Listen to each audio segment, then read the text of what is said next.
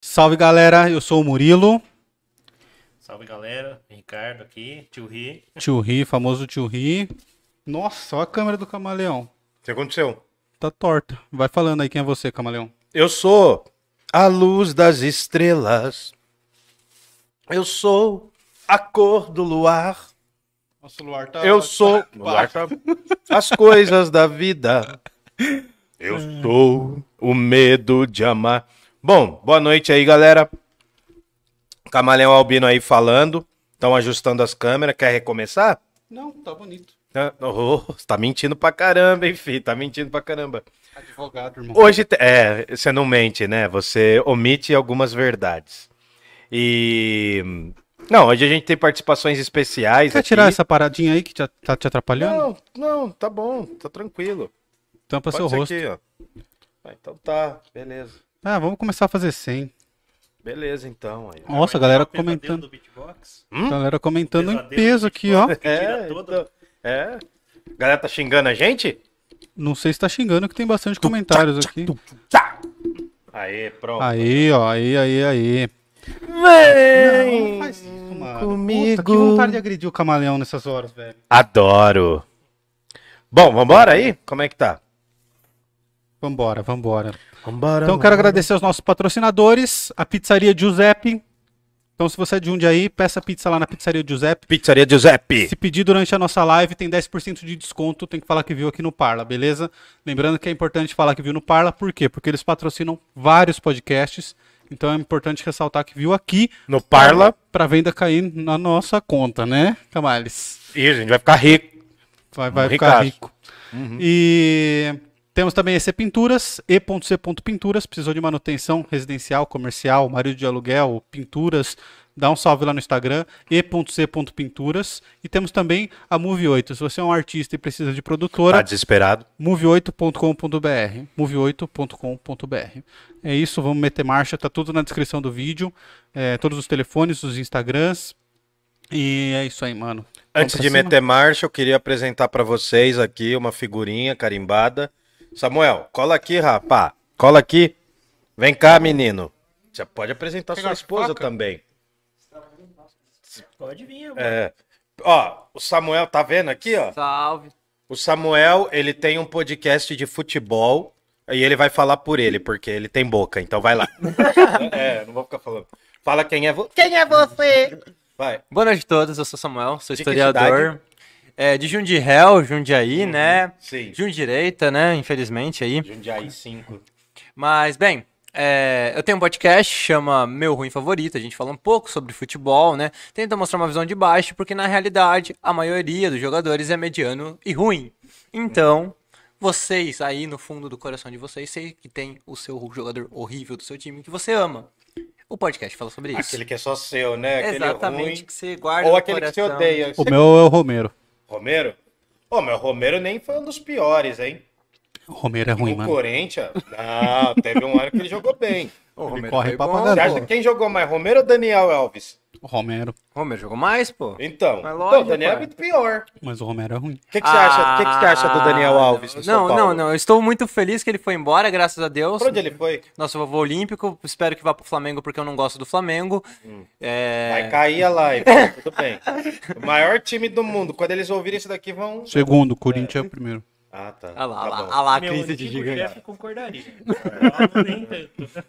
Mas, bem, é isto. É isso que eu tenho a dizer. Onde você tá com o podcast? A gente tá no Spotify, tá no Google Podcast, estamos... Acho que só não tá no Deezer, porque o distribuidor que eu uso não, não manda pro Deezer, não sei porquê. Certo, é um Só podcast de áudio que você fala de futebol. Exato. Tem umas paradas de videogame também, né?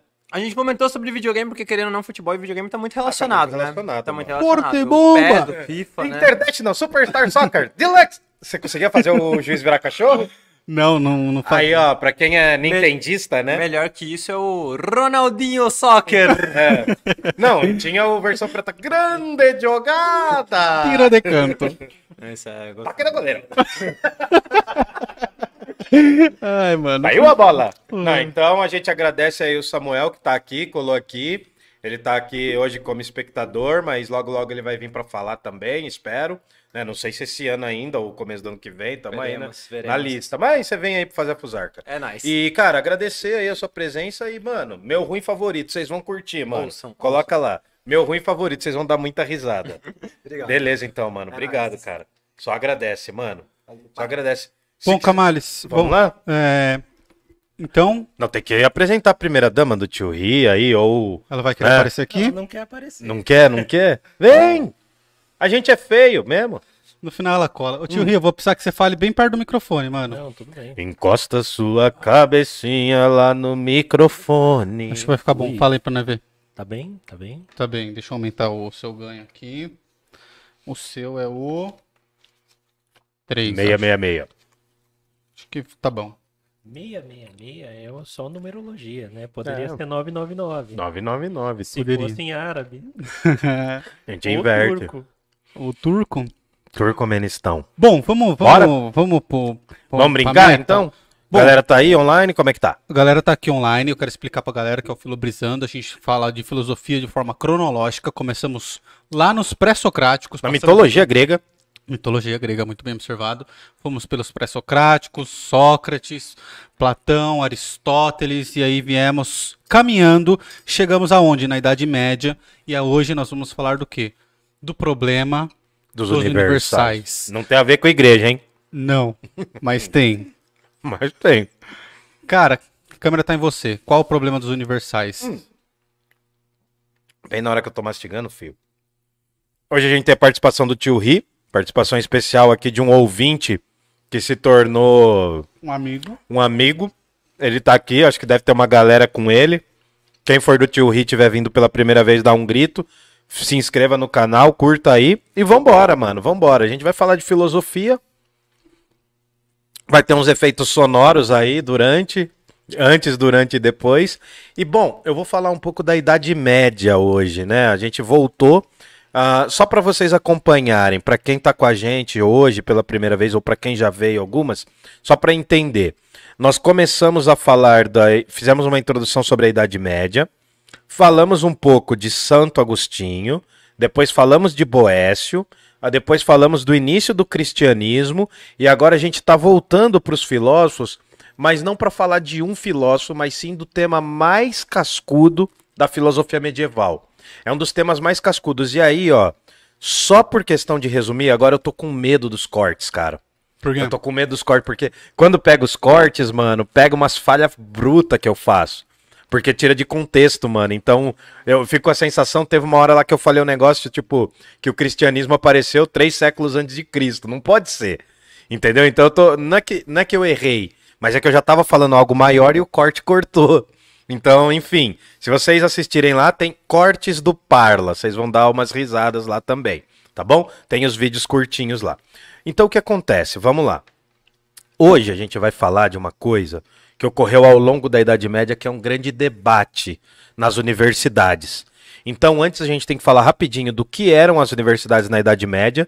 Eu já falei um pouco sobre isso, e aí eu vou trazer também algumas questões de ensino, de estudo e de, de coisas, coisas mil, tá bom?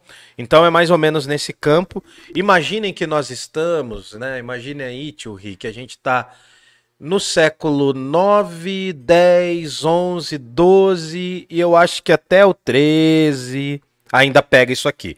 As, as universidades, perdão, as universidades na Europa começam a surgir no século 10 para o 11. né? As universidades mais antigas são a Universidade de Bolonha, a gente tem Cambridge, a gente tem Oxford, depois a gente vai ter algumas nos reinos da Espanha. Então as universidades começam ali entre o século 10 e 11. E qual que é a importância das universidades? Que- por que, que tem universidades? Porque a universidade vai ser um centro de conhecimento vinculado à igreja. E aí, dentro dessas universidades, a gente tem dois perfis. Como a gente está entrando na Idade Média, eu acho que você poderia fazer um efeitinho sonoro aí, só para só pra dar um gásinho aí. Murilinho chegou aí. O que, que você acha, Murilo? Achou da hora. Faz um que ele faz? sonoro aí. que que Ah, quer? mano. Faz alguma coisa meio medieval aí. Vai lá, tio Rio. Vai lá, vai lá. Vai lá. Aí é, é- aí é um super é um hominho pulando, assim, ó.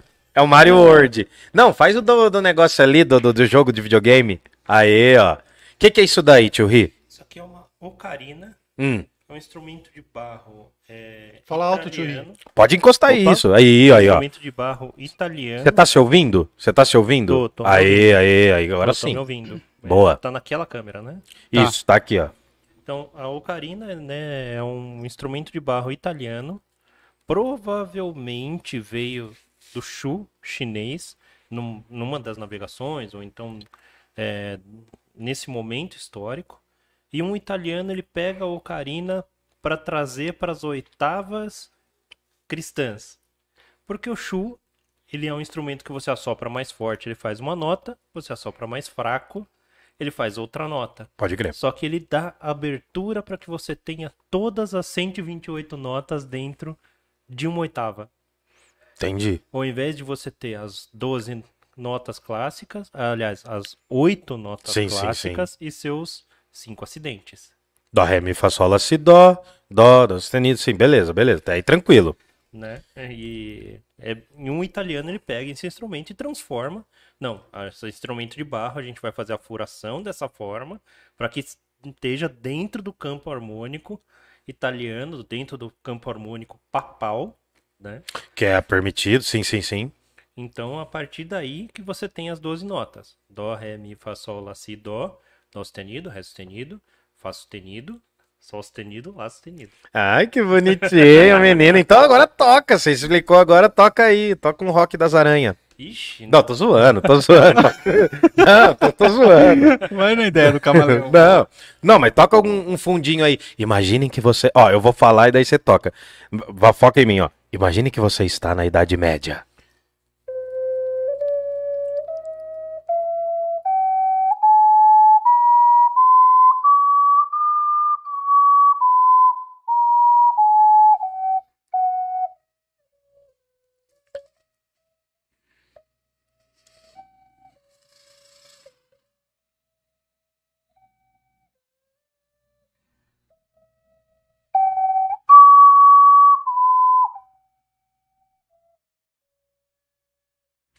Seu reino foi destruído pelos dragões de olhos azuis.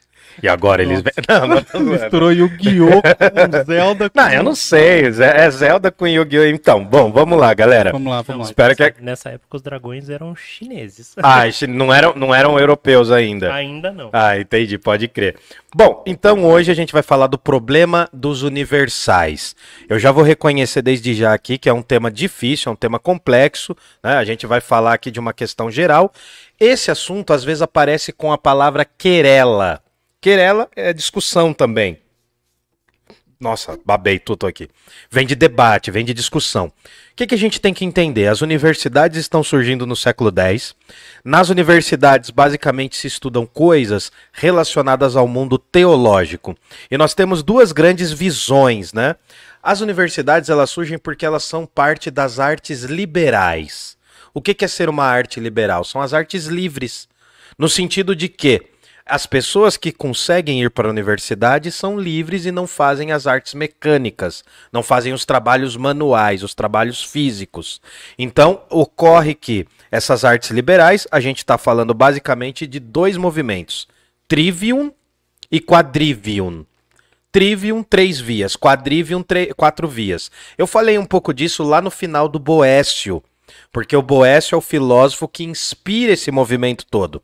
É o Boécio que é o responsável por falar de trivium e quadrivium de uma forma um tanto quanto rústica, lá no século V. Quando chega no século IX para o X, essa coisa começa a ser instituída e as universidades surgem. Lembrando que universidade nessa época é voltada para quem? Para o mundo religioso, para os intelectuais que têm algum vínculo com a igreja. Fechado? Podemos ir? Então vamos lá. Se te perguntarem, né, ó, eu acho que nossos vídeos Acho que os nossos vídeos vão bombar pra galera que tá desesperada no Enem. Entendeu? Quem tiver desesperado no Enem, presta atenção nesse corte aqui, ó. Se você tiver desespera- desesperado, vão te perguntar o que, que é trivium e o que, que é quadrivium. Trivium é três vias e quadrivium é quatro vias. No trivium, a galera estudava lógica, gramática e retórica. Diga, diga, diga lá, vamos lá. Etimologia aqui. Estudo da palavra. Vium. Viam, Via. via. Sim, é das três vias, exatamente. Por isso que a gente fala hoje trivial, né? Tem um outro sentido. Uma coisa trivial é uma coisa simples na nossa concepção. Seria uma terceira via. Seria uma terceira via, mas não vamos falar de polícia. É, não, não é essa terceira via que vocês estão imaginando. né? Não, Os caras vão invocar o Ciro aqui. É, não, não, não. Não é essa terceira via aí, não. Bom, no Trivium a gente estuda lógica, gramática e retórica. São técnicas voltadas à linguagem, ao bem falar, ao bem pensar e ao bem se expressar, né? De- Não é só falar, né? Porque retórica, porque a- a lógica, ela tem o sentido de você aprender alguns mecanismos para discutir, para debater. A gramática tem a técnica de você aplicar isso na escrita. E a retórica é como você trabalhar a arte de convencimento. Um exemplo disso é Santo Agostinho, que vai ser um grande retor. É um cara que fazia bem a retórica. No quadrivium, que era menos comum, mas também existia, nós temos aritmética, geometria, música e, pasmem, astronomia. Você estuda a aritmética, que são as fórmulas básicas, né? Adição, multiplicação, divisão e subtração. Aí você vai ver geometria, que tem a ver com o espaço, né? A área de um triângulo e blá blá blá, né? Eu vou ficar só por aqui. E é, não, não, eu não sou das exatas. Ousadia. Aí tem a música, que é uma parada interessante ter a música. Diga. Nesse momento da música, né, século IX, século X, Sim. tinha um grande problema na Europa o- ocidental. Você tinha no sul o reinado de Abdul, o reinado árabe, De influência árabe, lá do mundo hispânico, da Iberoamérica, isso. E você tinha os quatro Do reinos. mundo ibérico, não da Ibero- Iberoamérica. Bom, E- desculpa. Para o norte você tinha os quatro reinos cristãos. Por que adicionar traste num instrumento que era fretless, né? Sem traste. Sem traste, sim. Exatamente porque você adicionando frete você diminui o som do instrumento que tem cordas de cânhamo. E- Cânhamo me lembra algo. Da Idade Média. Pergunta aí, bons tempos da Idade Média, né? Não, não, tinha essa, não tinha essa perversão, essa balbúrdia. Vê aí, quem lembra de alguma coisa com cânhamo? Alguém pensou em alguma coisa? E aí? Tinha mais uma coisa. Você tá. Qual que era a principal função?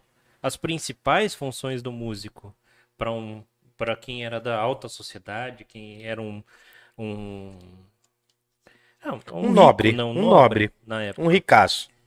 Uma das principais funções do músico era tocar música para que o nobre pudesse dormir. Não tinha Spotify, não tinha um- uma caixa de som, não tinha um CD, não tinha nada. Para além do ambiente sacro, além do ambiente religioso, tinha essa função quase que pedagógica, digamos assim, da música. Exato. Então, quem tinha um alaúde egípcio provavelmente poderia ser um espião ou alguma pessoa que fosse te matar depois que você dormisse. Porra. E quem tinha um instrumento, um alaúde, é, já um alaúde galício, um alaúde látvio dessa época, né, um alaúde francês, já tinha os trastes exatamente para você poder identificar, identificar. que não é uma pessoa que ia te matar na hora que, Que você não é uma pessoa de longe foda. também. Sim, sim, exato. Não, e aí a música exerce um papel importante no quadrivium. Por quê? Porque com a música você cria toda uma noção também exata. Que a música também é composição, é, a música está extremamente relacionada com as matemáticas. Sim, falaram aqui no chat isso. Ah, boa, Inclusive, boa. mandar um beijo pro André, que tá Beijo aqui no chat André. com a gente. O André Gide? Ô, menino, saudade de você, moleque. Espero que O- esteja o bem. André Jedi, Jundiaí. Jedi, Jundiaí. Ele falou que significa JDI, eu não lembro mais. É era Jundiaí. era Jundiaí, significa Jundiaí. Salve André, meu querido. Bom, então, não, mas aí, então vocês já perceberam, a gente tem o contexto das universidades e, por exemplo, o que que serve, para que que serve uma universidade na Idade Média? Formar religiosos. Basicamente é isso, é para formar religiosos. A maioria desses religiosos vão assumir altos cargos lá na igreja. né? Então, a universidade tem um contexto de formar o intelecto desse indivíduo, formar as competências, né? Então, é- essa, essa noção do trivium e quadrivium remete a lá atrás com Pitágoras. Que o Pitágoras vai estudar as- as cordas, tem toda a noção musical. Lá atrás, o Pitágoras grego. Não, ele não deu um curso de trivium nem de quadrivium. Mas o filósofo lá atrás acabou influenciando o Boécio, foi passando essa tradição até chegar no século X com as primeiras universidades. Acredita-se que a universidade mais antiga da Europa é a Universidade de Bolonha tá bom? Existiam centros educacionais em outros lugares do mundo, mas a mais antiga é a de Bolonha. E aí a gente entra na parada dos universais. Tu pensou em comida, né? Falou Bolonha, pensou em bolonhesa. O que, que não, foi, não, Gordinho? é Bolonha é um bolinho do, do que resta do cânhamo do... Bolonha é o resto do cânhamo. Ah, entendi, entendi, entendi. Bolonha, já falaram isso no chat? Não, eu- Você que pensou, né? Foi longe, né? chamei de Bolonha. É tipo panetonha. Panetonha. panetonha. Brigadeironha. É, é, é isso, exatamente. Paneto... Mas tem um problema, né, cara, que você come bolonha. Você entra num loop infinito. Você entra no loop infinito da fome constante, daí você, imagina, você tá com um monte de bolonha, você come, você sente fome, você come, fica. Isso se chama o quê? O eterno retorno da brisa. Exatamente. Então, mas enfim, bobagens à parte. Hoje a gente vai falar da teoria dos universais, a questão. O que, que é interessante? Aqui a gente tem que pegar o seguinte: as universidades surgem num contexto muito específico e o bacana é que vai rolar umas, vai rolar algumas relações aqui. Nós temos, por um lado, nós temos as universidades surgindo e desenvolvendo algumas técnicas ali e tal. E dentro das universidades vai ter um momento, um espaço de hora livre, em que a galera vai discutir, vai fazer disputa de argumentos. E esse momento, esse espaço livre, é chamado de escolé. É daí que vem, vem a palavra escola e, por extensão, a palavra escolástica. O que a gente vai falar hoje aqui está intimamente relacionado ao que a gente vai falar semana que vem, que é sobre a escolástica.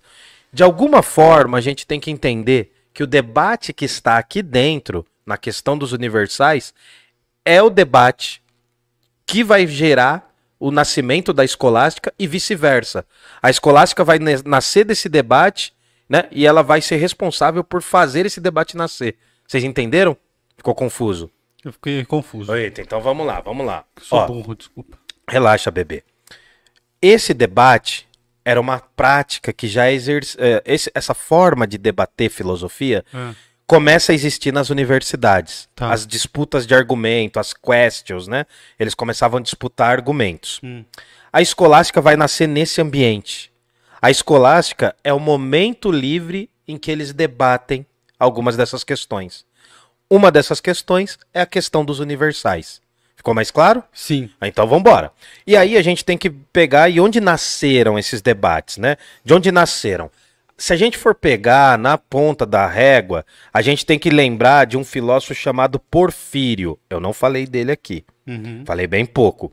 Porfírio, ele tá no século 3 da era cristã. Ele vai ter uma obra chamada, vocês vão poder, vocês vão encontrar provavelmente como Isagoge ou Isagogue. É difícil pronunciar, então eu vou deixar esses dois pontos aí, tá bom? Isagoge. Essa obra, por sua vez, é um comentário de uma outra obra.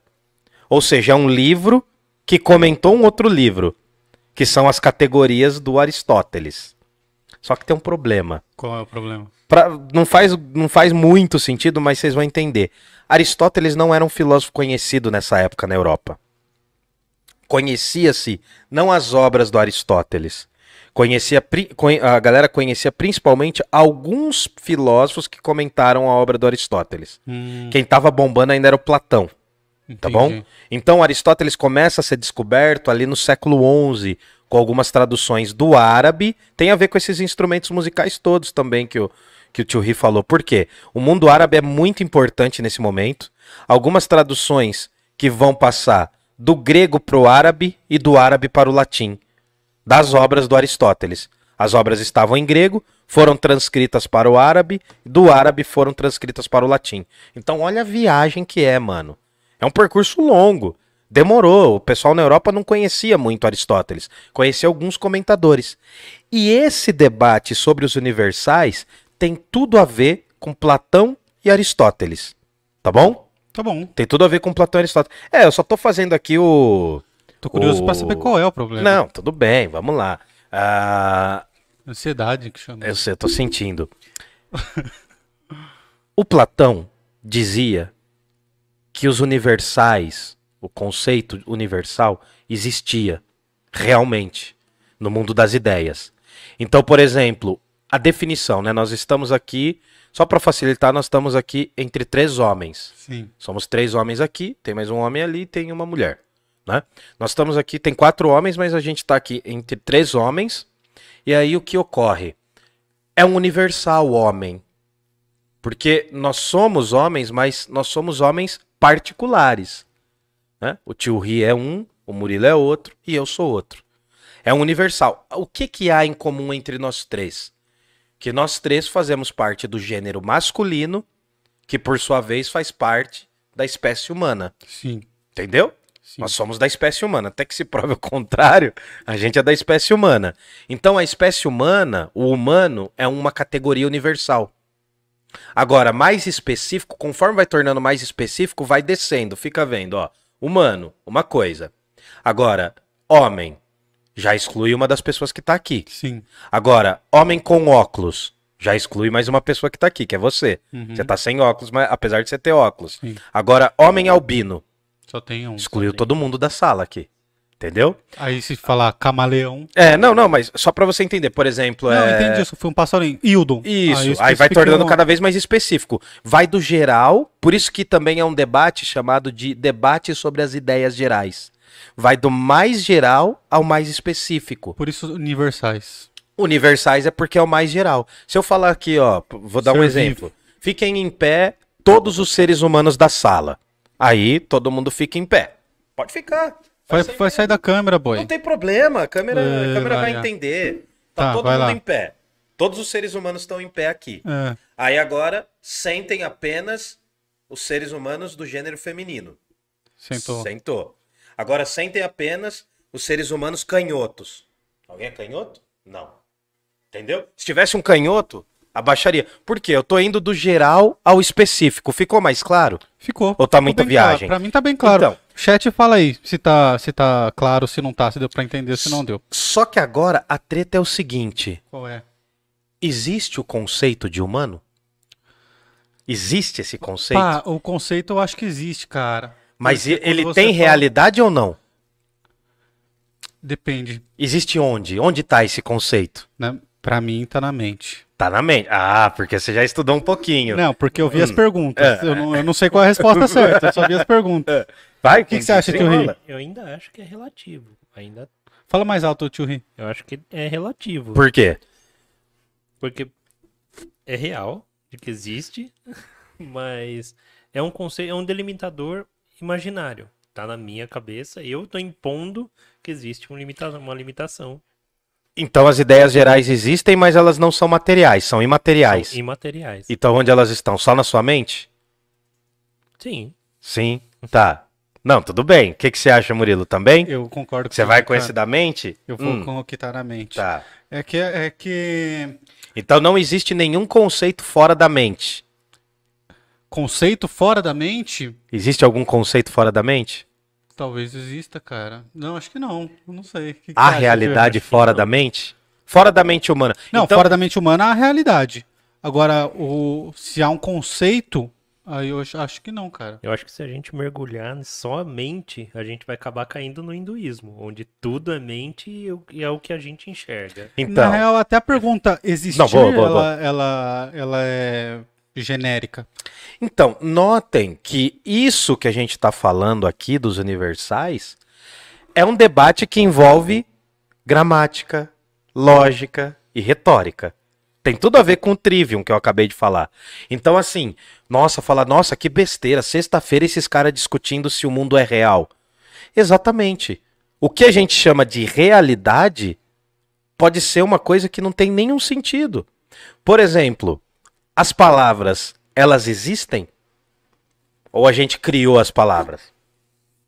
As palavras existem. É, Existem? depois que se criou, elas existem. Então por que existem tantos idiomas com palavras diferentes para as mesmas coisas? Porque foram criadas. Mas de onde surgiu? Mas Da vem mente. Vem um problema. Hum. Os indianos, né, até indiano e chinês, né, os orientais, Ah, aí você vai, ah, é, você vai quebrar a banca, vai lá.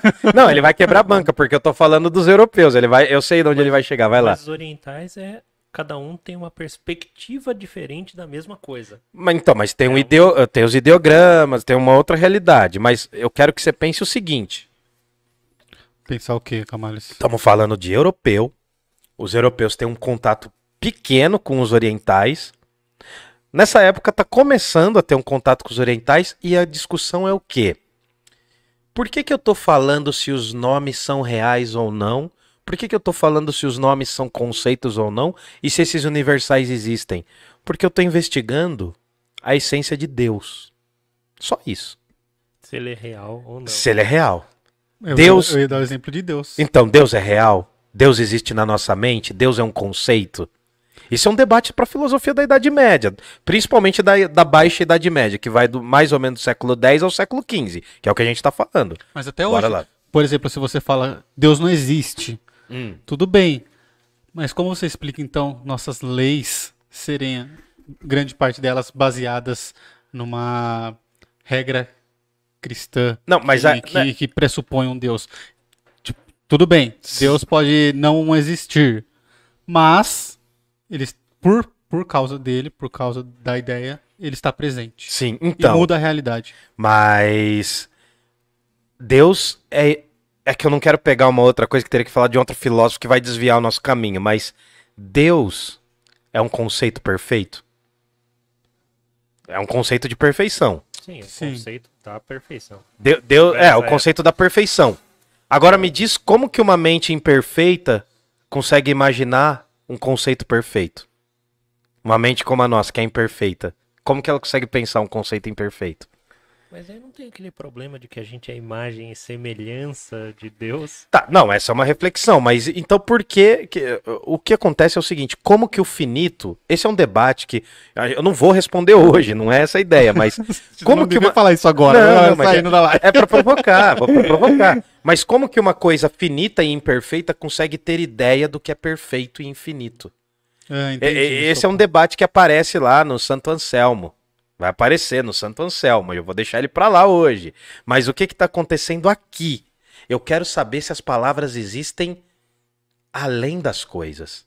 Será que em algum plano, em algum plano da realidade que talvez não seja esse, né, a palavra prato existe?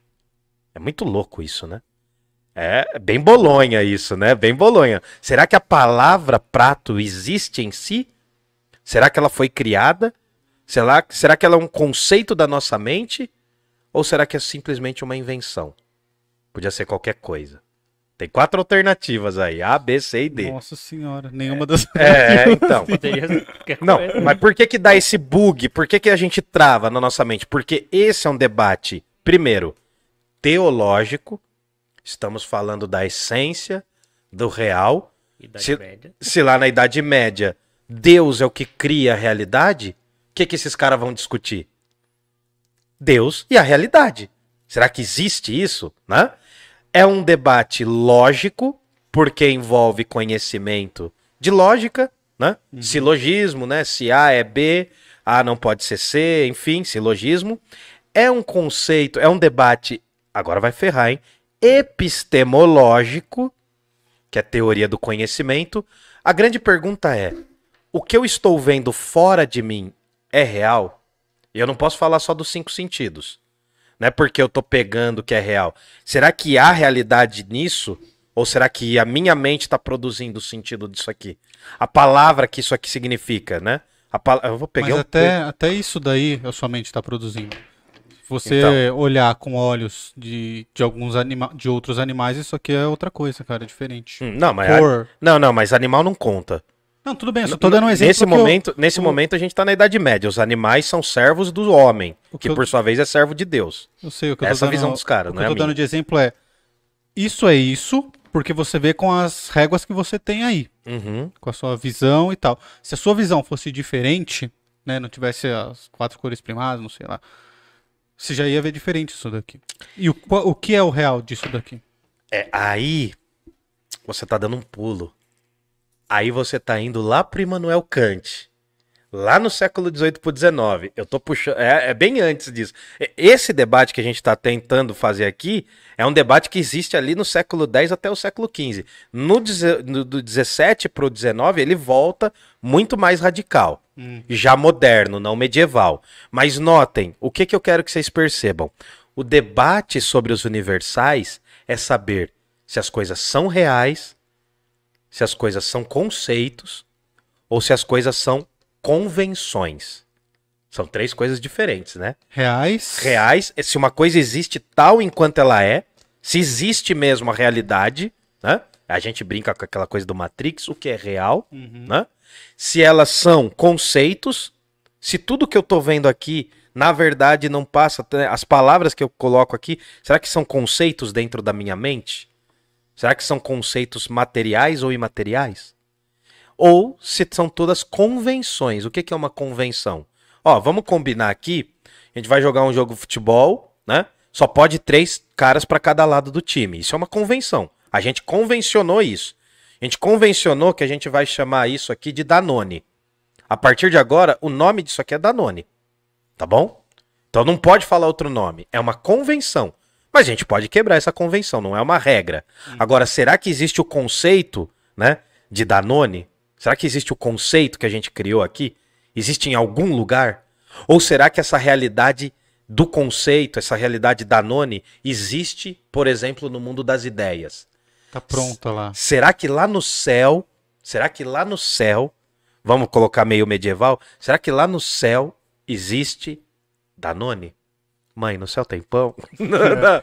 E aí, aí chamarmos isso de Danone, Hum. cai naquele negócio de a gente, quando vem do mundo das ideias, a gente vem com, com as Com informações alguns guardadas. conhecimentos, por isso que é Platão, exatamente. Nossa, moleque. Ah, tá deitando, agora. hein? Tá, nossa senhora. Tá sentindo cheiro de queimado, tio Ri? Uhum. O cara tá queimando os neurônios aqui, ó. Agora, né, tipo... Bom, vamos saber se os universais existem, né? Gente, não é a igreja, tá? Enfim. Você quer falar alguma coisa? O chat tá? Alguém perguntou aí? Tem Como é que perguntas tá? aqui no chat. Diga, diga, chat. Ó, tem uma aqui boa. Hum, ai, meu Deus do A céu. discussão filosófica usava as parábolas bíblicas para não ser rebatida pelo clero? Ou por ser controlada pelo clero? Não tinha problema? Caramba, que pergunta boa, mano. Quem que é? A Quem- Jéssica Verdramini. Ô, Jéssica, pô, perguntasse, hein? Nossa, boa, boa. Ela tá, tá mandando bem aqui no chat. Bom, a Jéssica, essas perguntas, né? a- a- é porque assim, a gente tem que entender o seguinte, Jéssica, que a estrutura da Bíblia é considerada uma verdade revelada, principalmente nessa época que a gente está vendo agora. Tá? Século X, século XI, a Bíblia é uma estrutura de realidade. É a verdade revelada. Então, assim, eu poderia usar algumas passagens bíblicas para argumentar, e ao contrário do que muita gente imagina, ao longo da Idade Média, as pessoas questionavam muito a religião. A gente tem a noção de que todo mundo ia lá, acreditava tal. Bom, a maior parte da população não tinha acesso à leitura. Então, tanto faz quanto tanto fez. Né? Só que a ala desses intelectuais, desses teólogos, eles discutiam isso a rodo, cara. Eles discutiam muito. Então, quando você pega um teólogo da Idade Média, o cara discutia e debatia. Então, em alguns momentos, a igreja usou passagens bíblicas para justificar a ciência. Né? A passagem de que Josué parou o sol era um argumento para falar de que a terra era parada e o sol girava em torno.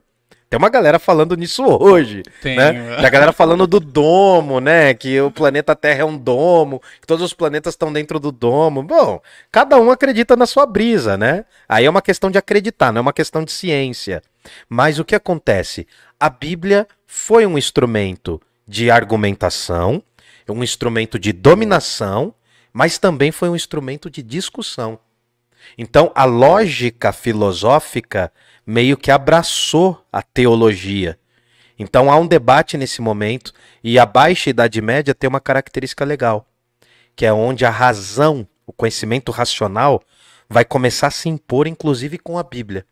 Claro, Na Idade Média? na Idade Média. Nossa, Cara, um dos, o melhor exemplo disso é São Tomás de Aquino, que é um filósofo extremamente racional, mas a, a fé ainda tá um pouquinho na frente, entendeu? Mas é um, filósofo racional, é um filósofo do- da racionalidade já. A gente não pode falar que é uma racionalidade que nem no mundo moderno, ciência, que nem nos dias de hoje.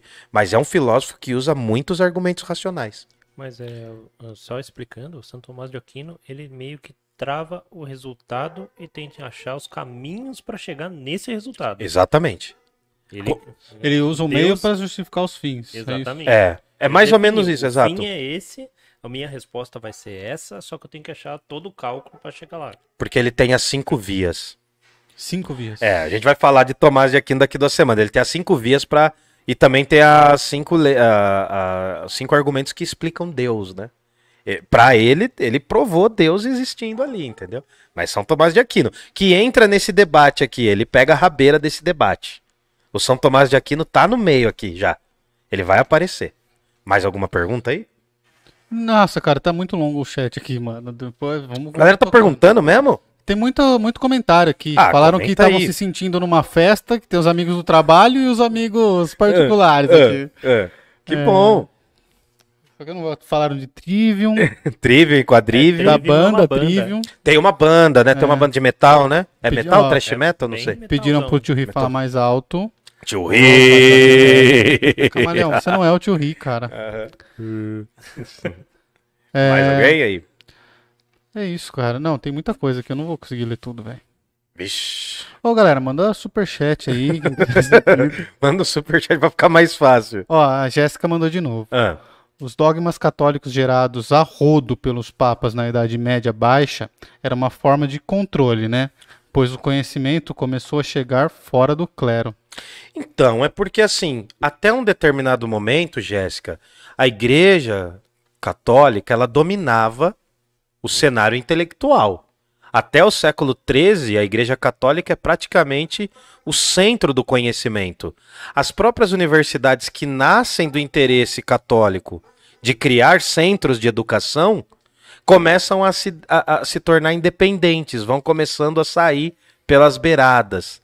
Aí começa a surgir também, né, bem no início ali no século XIII, começa a ter uma noção básica ali de burguesia mercantil, né, de pessoas que, que já estão numa outra lógica diferente da lógica cristã católica. No século XIV para o XV, há um abalo muito grande da Igreja Católica. Né? A gente tem aquela famosa versão que é os, os três grandes problemas né, da- do final da Idade Média, que é guerra, fome e peste. A gente vai falar melhor disso semana que vem. E depois, no século XVI, aí, meu, a Igreja Católica vai ter muito mais abalo. Por quê? Surge a reforma protestante, que vai abalar os dogmas da igreja, e vai surgir no século XVI né, a Revolução Copernicana, que vai dizer que a Terra não é fixa, não é a Terra o centro do universo, é que o Sol que é o centro do sistema. Então, aí, gente, é um abalo total. Então a igreja vai perdendo esse poder dos dogmas, dos querigmas. Vai ter um processo em que a igreja vai. A igreja católica é muito forte ainda, mas ela vai se enfraquecer muito nesse período. Tudo Ô, bem? Camales, a gente recebeu um superchat aqui de R$10,90 Opa, tamo aí. do, da Extreme Barbearia. Extreme barbe- barbearia. É o Ítalo, meu cabeleireiro. Ai, que fofo. Ele não e é? Hum. não é meu cabeleireiro, ele é meu hairstylist. Hairstylist. O Ah, aí? é bravo. E ele E fez aí? um pix aqui pra gente, cara. Obrigado, Ítalo. Abraço, hein? Vou cortar Valeu, minha irmão. barbicha lá qualquer dia. Vamos? Vamos. Sexta-feira que vem. É que eu tô fazendo promessa pra crescer. Ah, entendi. Não, não tô fazendo promessa, que eu tô com preguiça de Quando eu cortar. for, eu vou, eu vou te dar um Super salve. entendo, É. super entendo. É. Você não corta também? Você... Também não corto por preguiça, pura preguiça. Cara, mas eu, eu, tô, eu tô aparando direto agora, assim, né? Mas a barba me deixa mais sério, assim. Eu fico. Fico mais com cara de moleque, mano. Eu, fico, eu não tenho Cada hora quando contorno. você raspa a cabeça. É, então. Essa semana acho que eu vou fazer. Ó, mas o do tio Rei é estilo também, mano. Deixa eu ver, tio Rei. Aí, cadê o topete? Todo Nicolas Cagezinho. Todo Nicolas Cagezinho. É. You're breathtaking. Parece É. um viking. Você tá tímido, cara. Você tá tímido. E aí, mais alguma dúvida? Cara, é isso. A Jéssica agradeceu a sua resposta. Ô, de nada, tô aqui pra Ó, isso. o, o Ítalo corrigiu aqui, ó. Barbeiro, mano. Cabeleireiro não. Olha lá, viu? Cabeleireira Leila. Ah, Cabeleleira Leila, Leila Cabeleleila. Mas Leila valeu, Cabeleleira. mano. Quem for de Jundiaí, dá, um, dá uma seguida lá na Extreme Barbearia e marca com o Ítalo lá, que ele manda muito. Bom, aí pode, pode ir? Como Pode é que é? ir, pode Alguma ir, vamos dúvida? tocar. Tá. Bom, os universais existem? Existem os conceitos, as ideias gerais que referem a, uma, a um gênero, a um gênero não, né? Desculpa, mas um conjunto de coisas. Existe a ideia homem, a ideia cavalo, a ideia porta, que se refere a todos os particulares. Porque se eu estiver falando assim, ó, uma porta, eu tô falando daquela. Hum. Outra porta, eu tô falando dessa. Aquela porta, mas agora se eu tô falando a porta, como conceito geral, isso existe? Se existe, qual a natureza que essas ideias possuem? Tá, cara, vou, Vambora. Pra Ah. mim, pra mim, pensando Hum. aqui, quando você fala porta e eu entendo, pra mim é um sinal que ela existe. Ah, mas só por eu falar já existe algo? Se eu falar unicórnio, unicórnio existe? Até onde eu sei, não, não sei. O unicórnio Não, é tá, um conceito, mas ele não existe. Ah, Depende também, cara. por quê? Porque você pode desenhar um unicórnio, você pode fazer uma, uma, obra aqui que, que é um, represente um unicórnio. É, Então, Quando você fala unicórnio, eu sei o que é um unicórnio sem você me descrever o que é um unicórnio, pra mim ele existe. Não, mas é que não existe o unicórnio. Existe a ideia de um cavalo, existe a ideia de um chifre. É uma composição de ideias. É uma composição de ideias. Pensa uma coisa que não existe. Tá. This is impossible. Pensa, uma, pensa algo que não existe. Uma cor que você nunca viu. Uma cor que você nunca viu. O cérebro humano, ele consegue pensar tudo aquilo que ele consegue ter uma noção de que existe. Se eu pensar, por exemplo, um grifo, que é um animal mitológico, o que, que eu tô fazendo? Eu tô juntando asas de águia, garras de leão, o grifo geralmente tem rosto de mulher, né? Assim como a esfinge. Então eu tô juntando coisas que existem num animal fantástico. Não, tudo bem, mas o que eu tô falando é a, a ideia existir, o que você quer dizer com existe? É Ter existir realidade, existir por si. por você, si. você não foi criado por você, Não, mas você tem realidade em si, você existe. eu existo. Tem certeza? Tenho. Você nunca brisou se não existisse Eu já brisei se os outros não, não existem. Se tá todo mundo atuando. na sua assim. mente. E se tiver todo mundo na sua mente? Pode ser. Exatamente. É, cara, é pra você pirar Não, nisso porque daí. assim, por exemplo, o próprio exemplo do grifo. Você imagina um grifo. Hum. Você sabe o que seria um grifo. Porque é a composição Afirmar que não existe ideias. também é impossível. Também é impossível? É. Não, porque você pode Porque afirmar. você vai falar, tá Ah. bom. Se foi procurar em todos os lugares pra falar que não existe? Não, mas vou dar um exemplo matemático. Quantos lados tem um triângulo? Um triângulo? É, um triângulo tem Tem- quantos lados? Quatro. Ah, quatro? Não, fala sério, cara. Tem três. Vai, vai, você vai ser zoado agora. Ele tem Um- três ângulos, Ele tem três ângulos, ah. mas ele tem seis lados. Seis lados internos, seis lados Não, externos. não, mas aí você tá via... Não, não, mas aí você tá indo na matemática Não, mais. indo no Tem o lado de Não, dentro e o de não, fora também. Não, atrás. tudo bem. Não, mas. Não, Não, mas mas, daí por também- definição, quantos lados tem um triângulo? Por definição Três. mais simples. Tá, três. três. Você precisa ver todos os triângulos para saber que eles têm três lados? Você precisa ver todos os triângulos. Se eu falar assim, ó, vamos sair, vamos dar um rolê, vamos pegar todos os triângulos do mundo para ver se tem três lados? Ah, tá, Não tá, não. precisa. Porque aí Não, a partir é do momento que conceito. tiver quatro, ele já, já é um Não, quadrado. é um quadrado. Entendeu? Então, não, mas é- Mas aí você entendeu o que eu tô falando é a mesma eu coisa? entendi, mano. Eu entendi porque o que acontece. O debate aqui é saber se essas ideias gerais existem por si só. Se elas foram criadas, elas foram criadas por Deus? Se elas não existem, elas foram uma invenção de Deus?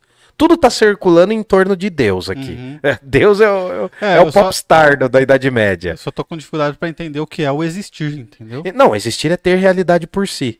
Então, Mas se, o, o que, que é o ter realidade É, por si? ter realidade eu por consigo ver, eu consigo tocar. se eu desenhar um unicórnio, ele passa a eu existir, Não, imaginar. não, não, porque tem que ser Ele- o cavalo. Não, não, porque ele não é uma entidade. Você é uma entidade, você é um ente único no mundo. Porque você é só você e não pode ser outro. Lógica de programação, A igual a A. A não pode ser B, então. Não, O- na verdade, não. A igual a é... Chato! Não, mas fala, não, fala. Não, é que o igual em programação é A recebe B. Ah, não, não, não, B tá. recebeu o valor de B. O A recebeu o valor de B. Acabou o programa agora. Enfim, não, não, mas não, tá. Então eu vou, vou reformular, peço perdão. É, há um princípio que surge lá com o Parmênides, chamado princípio de identidade e de não contradição. Murilo não pode ser José ao mesmo tempo em que ele é Murilo. Você só pode ser você enquanto você. O seu RG comprova isso. Porque o seu RG não é você, mas ele diz quem é você. Ele é uma característica, ele dá características suas. É o princípio de identidade. Você não pode falsificar seu RG com a minha foto. Daria, daria um pouquinho de, de trabalho, né? Dizer que você sou eu, que eu sou você. né? A identidade. Enfim, agora eu patinei aí na lógica de programação que eu não manjo, mas tudo bem. A recebe B? É A recebe B. Não, Então, Tá, na verdade, é, eles são, continuam sendo diferentes, mas têm o mesmo valor. É, é estranho para programação. Porque o A ele vai ter o valor de B, só que ele está alocado em outro lugar na memória. Não, mas aí né, já, já, já fugiu de mim É, aí. pesado. Já fugiu de mim, eu não manjo, eu não manjo. Tá, então assim, a realidade que a gente tá falando é, coisas fantasiosas não são consideradas realidade. O unicórnio não é real. Ele é uma criação Não, é, não é real. imaginária de um homem. O máximo Tá. que ele pode ser é a junção de vários conceitos. Mas o que eu poderia fazer para o unicórnio ser real? Encontrar o unicórnio na natureza, por exemplo. Aí já é uma coisa que foge também, porque você não encontra Deus, mas Deus é. é. é difícil, né, falar. né? Então, a- é a lógica de todos os cisnes Pensa na brancos. Idade Média. Não, mas não todos os cisnes são brancos, né? Existem os cisnes, os cisnes negros. Dá pra falar É, que todo mundo amarelo. acha, é, todo mundo fala assim, não, só existem cisnes brancos porque eu só vi brancos. Aí vê um preto e cai essa hipótese por terra. Também tem isso, né? É, uma brisa doida. É É uma, uma brisa, brisa doida. É uma brisa boa. Porque assim, existem quatro visões principais. Nossa, pera aí que eu fiz uma besteira aqui. O que, que você fez aí? Existem quatro visões principais. Aí eu tô meio na dúvida agora, mano, porque eu posso explicar duas visões diferentes ou eu posso explicar as quatro. Não sei se complica se eu explicar as quatro. Vamos no simples? Vamos no simples? Vamos tá. no simples? Vamos no Então tá. Ah, daí depois eu tento falar das outras. Beleza. Existem duas visões gerais. Existem a- existe a visão do realismo, que vai dizer que a realidade, sim. Essas ideias gerais possuem realidade. Tá. Essas ideias gerais existem por si. Né? É aí que, o que em latim a gente chama de ante rem. Era meio que a gente tava defendendo aqui. Isso, agora. existe por si. Essas ideias gerais existem. E existe uma outra visão que fala: não, isso são só nomes. São só nomes, é uma convenção. Eu criei essa noção, então eu posso chamar. Se por um momento eu puder chamar isso aqui de chinelo, a gente convenciona que é chinelo. O nome não, o nome faz com que a Você coisa chamar não isso tenha- de Danone é um exemplo. Então. não é um Danone. Sim, Mas você chama de Danone todos entendem porque é uma convenção. convencional. Porque é uma convenção. Um lado vai dizer realismo, aqui não tem nada a ver com rei, tá? Realismo tem a ver com res, que é realidade, é coisa, Coisa. perdão, coisa, né? E aí essa res tem realidade. É aquilo que existe por si. E nominalismo é simplesmente uma convenção. É uma coisa que convencionou. Esse debate, esse debate dos universais, ele vai inclusive fazer parte, né? Ele vai ter um outro nome que é definir o nome da rosa. Porra, é O essa? nome da rosa é um filme e um livro. Você trouxe uma rosa? Nossa, deu uma aranha monstruosa aí. Não é cabelo. É aquela peruca loira É. sua, né? Putz, O que, que é isso aqui? uma rosa. Um lírio. Mais específico. ah, não, é um lírio? O camarão é cego, mano. Não, não é um lírio. Não, é, é que a moça me falou, é uma rosa do deserto. Não é aquela que faz o bolonha, né? Não, não, não, não. Se fosse essa, eu já levaria pra casa hoje já. Acharam engraçado aqui o, o brigadeiro. o- Bolonha? Não, o que você falou, O quê? panetonha. Panetone. É, não. É, tem várias histórias sobre isso, deixa para depois. Ah, essa é uma rosa do deserto. É. Minha pergunta: acaso a rosa, se não se chamasse rosa, teria o mesmo cheiro? Sim, Sim? Então o nome é só um nome, só o nome. só uma convenção. Então você está indo na turma do nominalismo. Apenas o nome né? Existe. Hum. E não é uma definição de algo. Os realistas diriam: não, a rosa designa o que é a rosa. Dentro dos, nomina- dos realistas tem duas visões, que é um realismo extremo e um realismo mais brando. Mas enfim, já que não é para falar de todos esses detalhes, aqui a rosa possui uma verdade em si, uma realidade em si. Agora tem um problema. Eles estariam falando do tipo, se não chamasse Rosa, Se a rosa não chamasse rosa, ela teria outro nome. ela teria outro nome. Agora ferrou, porque assim, o nosso cérebro ele consegue perceber as coisas e decompor essas coisas. Quando eu vejo rosa, isso já vem lá de Platão, já vem de Aristóteles. Quando eu vejo isso aqui, eu estou reunindo um monte de informações sobre isso aqui nisso aqui. Você entendeu? Sim. Quando eu tô vendo essa rosa, eu tô reunindo aqui, ó. Ela tem uma determinada cor, ela tem uma determinada textura, um determinado cheiro, uma determinada proporção aqui. Se, eu fiz- se eu mexer, ela vai fazer um determinado barulho. Agora, essa rosa é branca. Se eu tivesse uma palavra para cada rosa, não daria uma treta? Não seria confuso? Cara, e eu tô brisando aqui numa outra coisa. No quê? Que essa rosa que você pôs na mesa não é a mesma rosa que você tirou do chão. Por quê? Porque o tempo passou. Ah, não, mas aí você tá falando do Heráclito, aí tudo, tudo está no eterno devir. Não é bem esse debate. Mas boa, boa, Mas você cabe? lembrou. Não, caberia se a gente fosse falar do Heráclito, do, do vir a ser das coisas, né? As coisas estão em constante movimento, essa rosa de agora já não é a mesma rosa de agora. Eu- tudo É. bem. Mas aqui esse debate é tão interessante porque Tio Ri falou um negócio da hora. O nome da rosa é um livro de um escritor italiano chamado Umberto Eco. Virou um filme e eu tenho esse filme em DVD. Só que eu não achei essa bagaça hoje, cara. Que bom. Eu fiquei procurando pra mostrar aqui, mas eu não achei. É um filme com o Sean Connery. Vou Enfim. a idade. Eu, tenho, eu tinha esse filme em VHS. Então, mano, é velhice, cara. Eu não achei essa jossa. Mas enfim, e além de tudo isso, tio Ri já deve saber, esse debate aparece em Romeu e Julieta. Ah, esse debate aparece em Romeu e Julieta quando ele tá na sacada, indo jogar um verdezinho na Julieta. Você vai ler? Não, se você quiser que eu leia Ah, tal. corre o risco de eu me apaixonar. Ah, então você quer que eu leia como Romeu ou como Julieta? Como Romeu. Como Romeu? Pera. Não, você falou, né? E como Julieta, você teria? Não, tenho também. Deixa eu ver.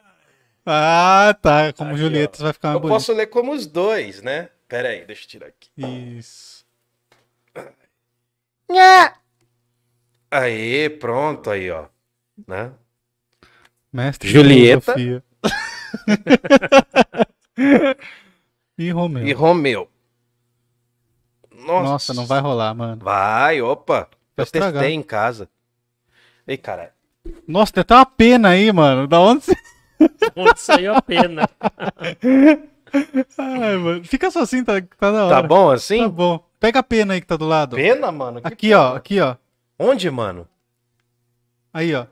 Nossa senhora, é que é do anjo. Meu Deus do céu. Vamos ver se dá um pé de anjo aqui, ó. Pera aí, pô. Aí, ó. Não dá pra pôr essa aqui. Deixa eu ver. Deixa eu tentar. Última tentativa. Eu queria fazer uma encenação esquizofrênica do, Vai, quero ver. do Romeu e Julieta, mas acho que não vai dar, porque ficou muita coisa. Tá cheia que eu tô com medo de derrubar tudo. Ó, só põe essa plantinha pra lá, então. ai, ai. Joga o buquê. Jogar o buquê, pediram aqui. Bom, olha lá, ó, vamos lá, ó. O Romeu, ele é de uma família inimiga da Julieta. Nem sei se eu enxergo, mas vamos lá, vamos lá, ó. É, aqui daí tá o Romeu falando, Julieta tal. Deixa eu ver se eu acho essa bagaça agora. Aí chega a Julieta. Ó Romeu, Romeu, por que és Romeu? Renega teu pai e recusa teu nome. Ou, se não quiseres, jura-me somente que me amas e não mais serei uma Capuleto. Porque é a Julieta Capuleto, né? É a Julieta Capuleto, inimiga da família do Romeu Montecchio. Então é a Julieta. Daí o Romeu chega e fala assim, né? O Romeu chega e fala a parte, né? Ele fala assim: olha, continuarei a ouvi-la ou falar-lhe agora? Porque ela tava falando sozinha, sabe? Ela tava lá suspirando por ele. Aí a Julieta começa assim, ó. Somente teu nome é meu inimigo, tu és tu mesmo, sejas... Oi, diga. Põe o retorno só porque você, pra você ver. Tô gritando pra caralho? Não, mas essa é a ideia. Então é pra tá. deixar vocês Mas- surdos, não eu. Não, mas aí o microfone vai cortar o que você tá É falando. que você acabou de destruir a encenação, velho. Vou ter que Desculpa, é que você tá novo. falando sem ninguém ouvir. Tá, então eu vou falar baixinho, vai. A Julieta sozinha, falando pras nuvens sobre o Romeu. Tá. Ó, Romeu. Não, Julieta, peraí. Ó, Romeu. Nossa, atuação 10, nota Mano, 10. eu tô né? gostando, vai pra malhação. Vamos ver Maia. Ó, Romeu, Romeu, por que és Romeu? Renega teu pai e recusa teu nome. Eu, se não quiseres. Ju oh, opa, desculpa. Ou, se não quiseres, jura-me somente que me ama, e não mais serei uma Capuleto. O Romeu falando a parte. Tava no fluxo. Não, o Romeu falando a parte. Continuarei, continuarei a ouvir-lhe ou vou falar com ela? Vou falar-lhe agora. Aí a Julieta assim. Somente teu nome é meu inimigo. Tu és tu mesmo. Sejas ou não sejas um Montecchio. Que é um Montecchio? Não é. Não, peraí. Não é mão, nem pé, nem braço, nem rosto, nem outra parte. Há em seu nome algo? O que chamaria rosa? Olha lá, agora vem o debate. O que chamamos de rosa com outro nome exalaria o mesmo perfume? Tão agradável e assim, Romeu, se não se chamares Romeu, conservas essa, opa, conservas essa cara, perfeição que possui essa, oh meu Deus, hoje eu tô o analfabeto. Fabrício, lembra? Nossa, conservas essa cara perfeição. É que eu tô lendo com o cabelo no rosto, né, bebê? Sem óculos. Cons- e sem óculos. Conservas essa cara, essa cara perfeição que possui em seu título Romeu. Despoja-te de teu nome, renega teu nome. É sacanagem, é tudo pra sexo, ó. Ficou uma bosta. Ficou. Esse corte muito não vai dar certo. Ficou muito bom. Mas enfim. O que que tá acontecendo no Romeu e Julieta? Nossa, agora eu virei o primo It. Ah, engoli pelo. Nossa. Aí. Pode falar, Agora pode falar normalmente. Engoliu o pelo. Ui. É, então. Pelos lábios meus. Ah, o debate dos universais. Nossa, nem parece a mesma pessoa, né?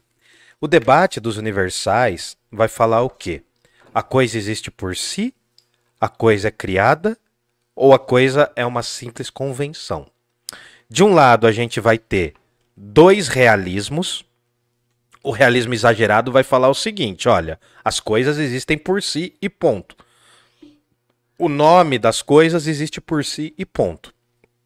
Do outro lado, a gente tem um realismo moderado, que vai dizer que as coisas existem de forma transcendente, porque é Deus, de forma imanente, porque está na natureza, e também de forma abstrata, porque está na mente humana.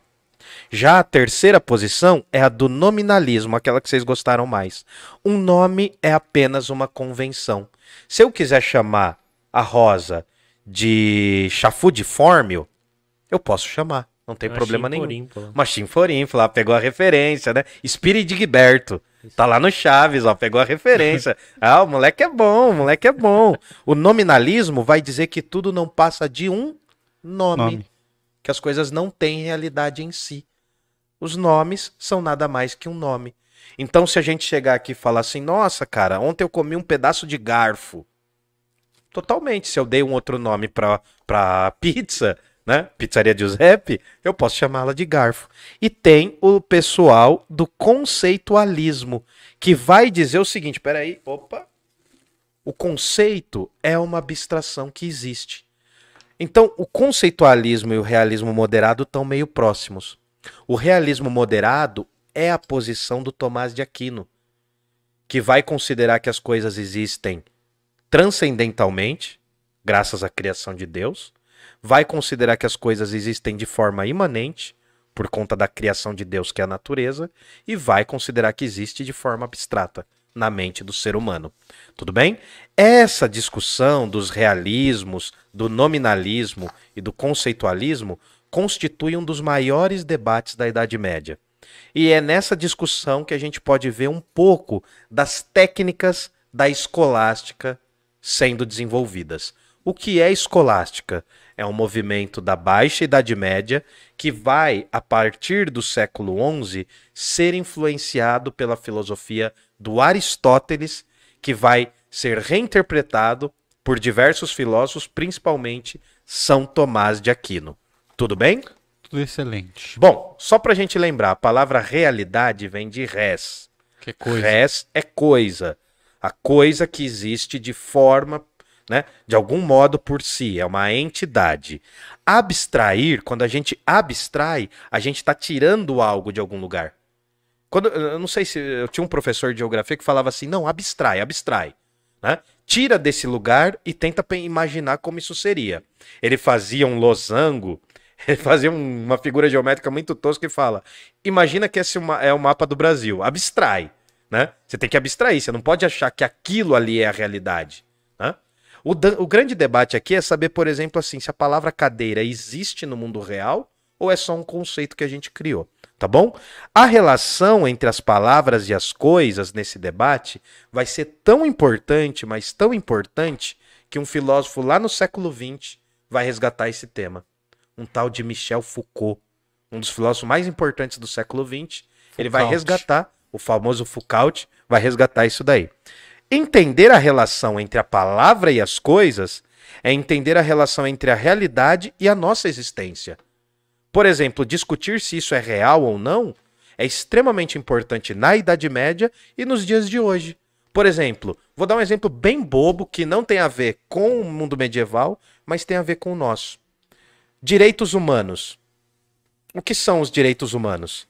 É um direito de todas as pessoas, tal, a gente comunga. É uma convenção É uma também. convenção, tudo bem. Uma mas convenção internacional do que é exato, exato. dos seres humanos. Exato. Mas e aí se eu retirar da humanidade pessoas albinas? Se em algum momento. Porque teve um momento na humanidade que a população negra não foi considerada humana. Que a população indígena não foi considerada humana.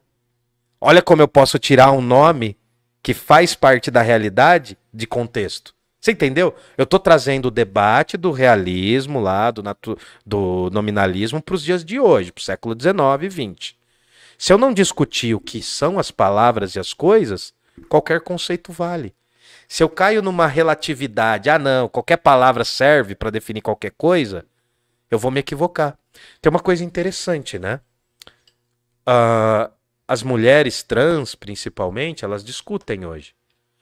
O, o melhor, ah, existem vários termos para se, se designá-las, mas o termo que elas preferem é a travesti. Tem uma questão de gênero ali envolvendo. Esse debate. Aliás, depende, né? Ah, tá. Uma Não, mulher dep- trans Não, uma mulher trans, principalmente as mulheres trans, elas não gostam de ser chamadas de o travesti. Uma das formas mais corretas é a travesti, né? porque você respeita a questão do feminino delas.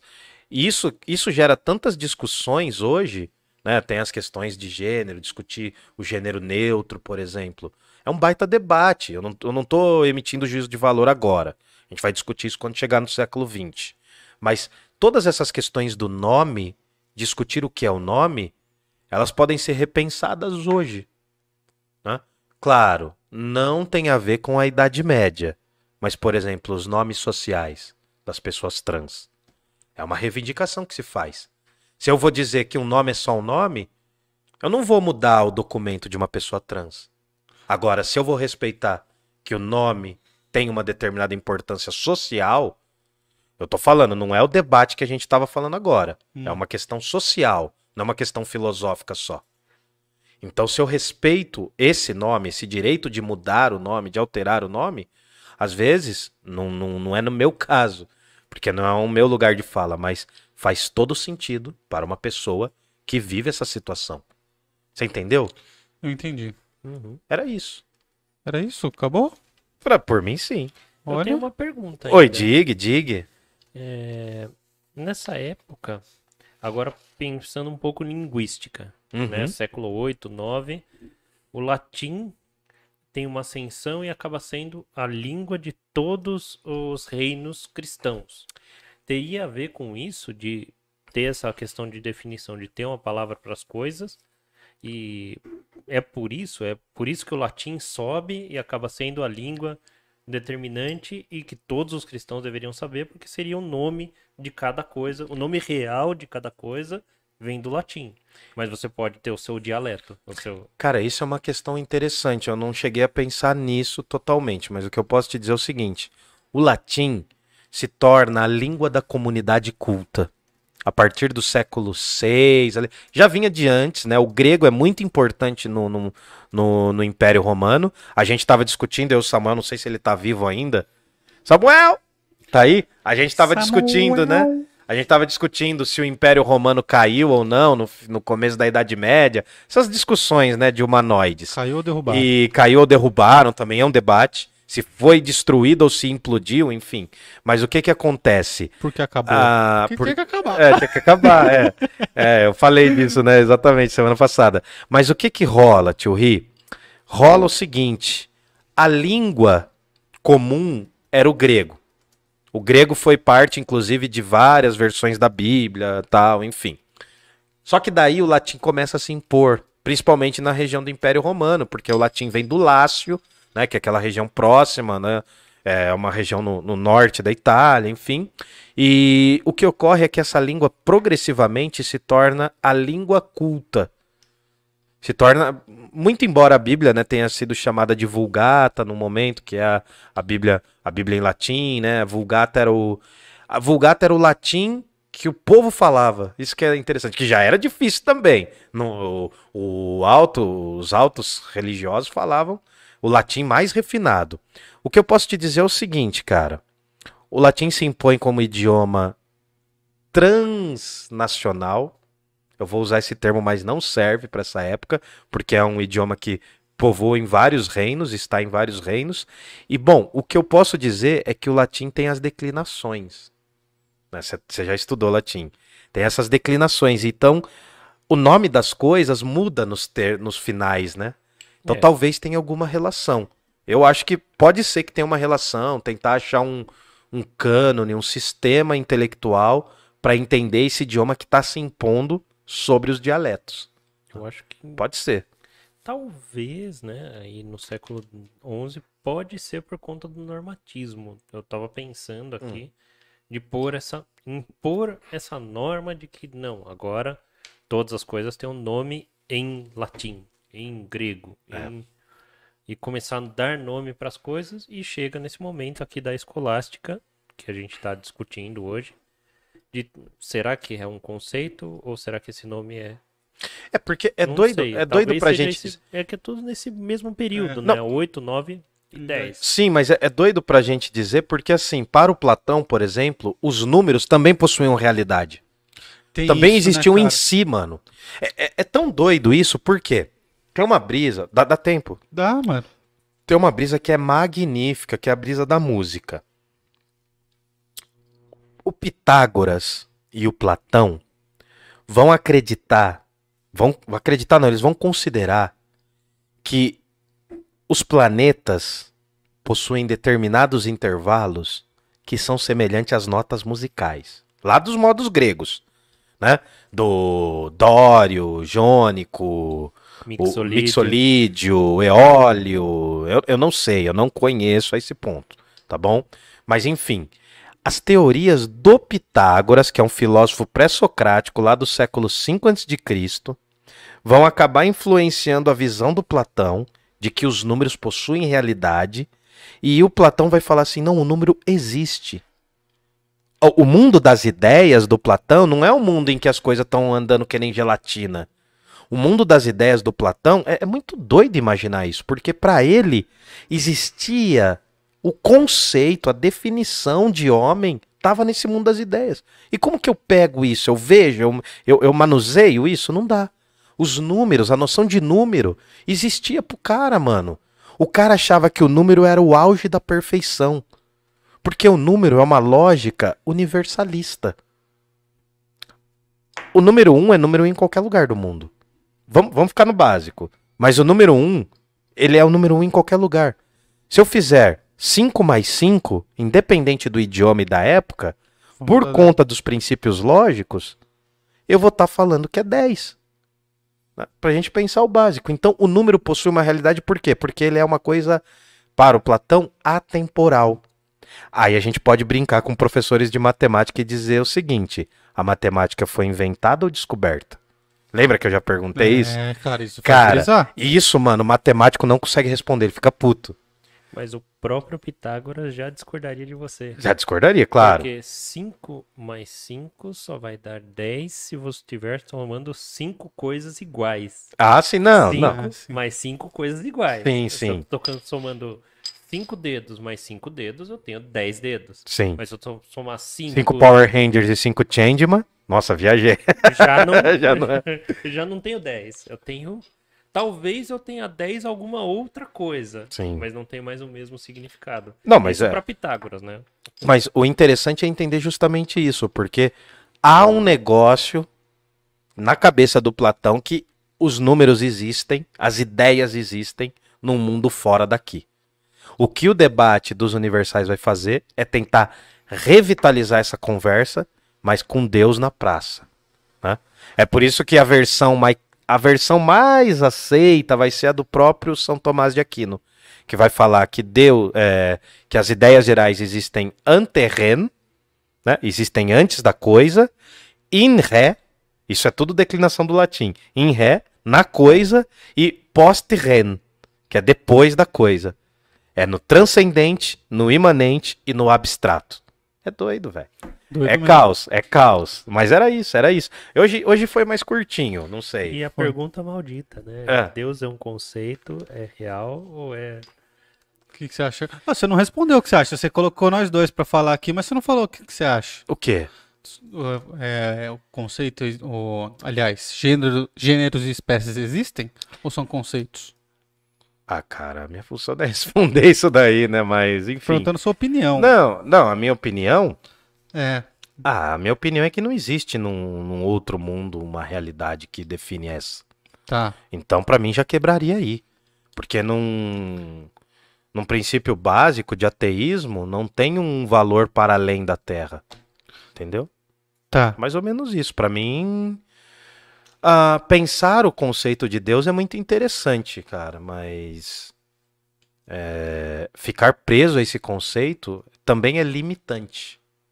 Limita muitas pessoas, né? Tá, mas o que eu tô falando é da. da... Das ideias gerais? Não, ideias Para um gerais. medieval não, médio. foi um debate na Idade Média. Hoje não faz nenhum sentido, Não, mas um na minha opinião. Para um medieval médio, né? Eu, eu sou uma pessoa da, Da Idade civilização Idade Média, nono. Uma pessoa que sabe ler, uma pessoa que sabe escrever. um Já, cidadão. já não é médio, já é muito pouco. Eu já sou um cidadão da Sim. Idade Média. Não sou um escravo na Idade Média, sou um cidadão.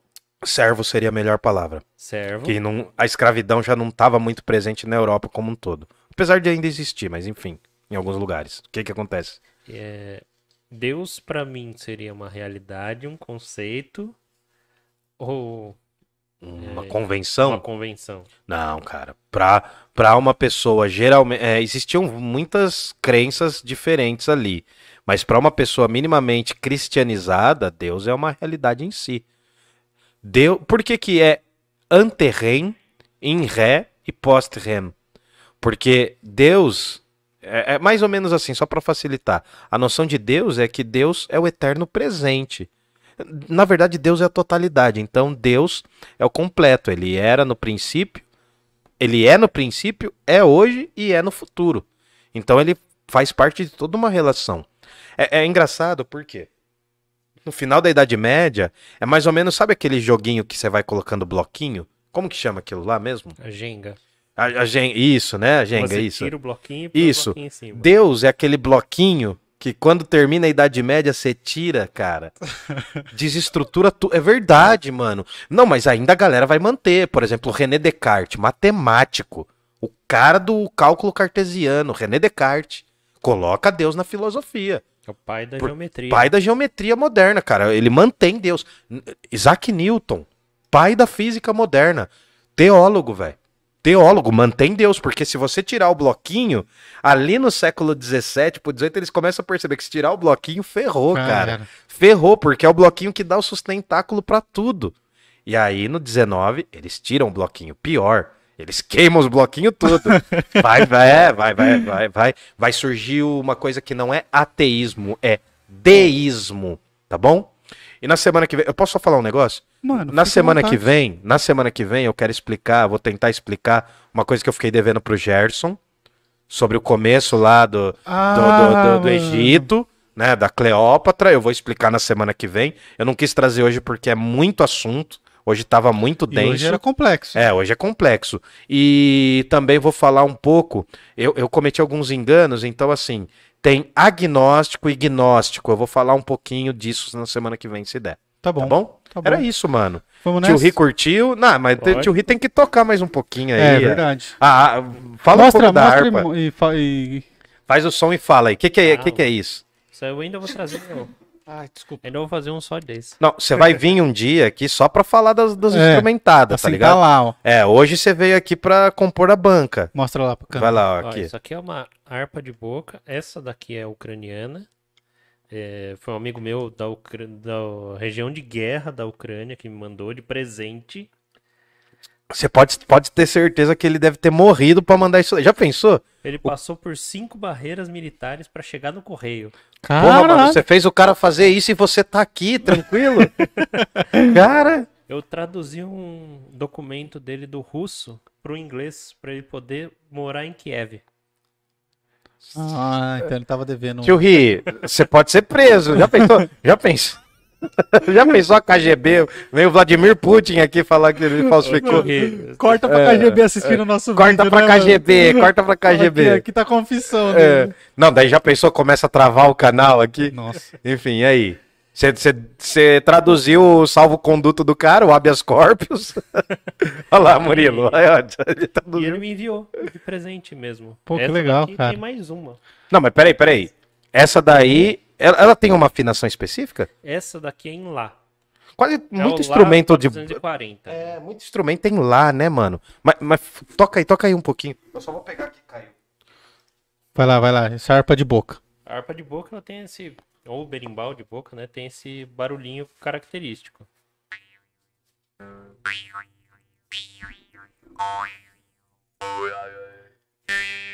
Esse barulhinho. É aqui- você que muda o- a intensidade da coisa, assim, conforme você abre a boca? Como que é?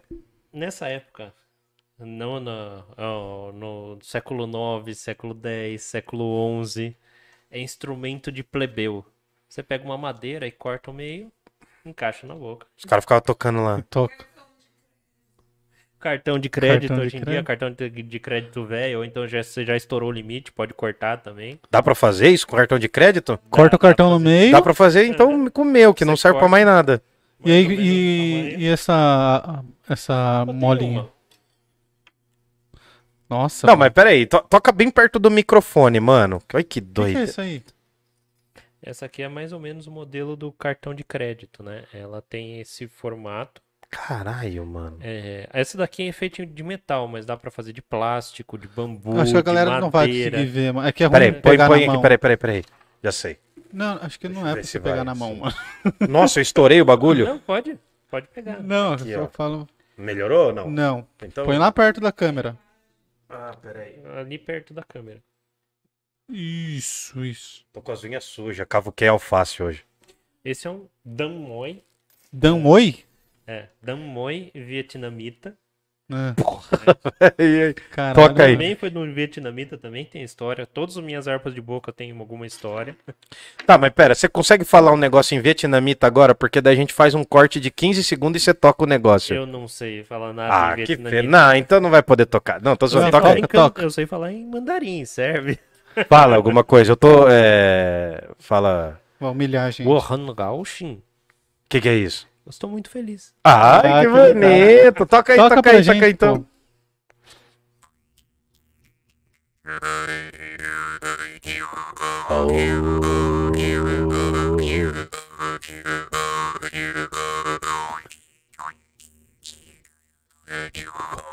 Que pira.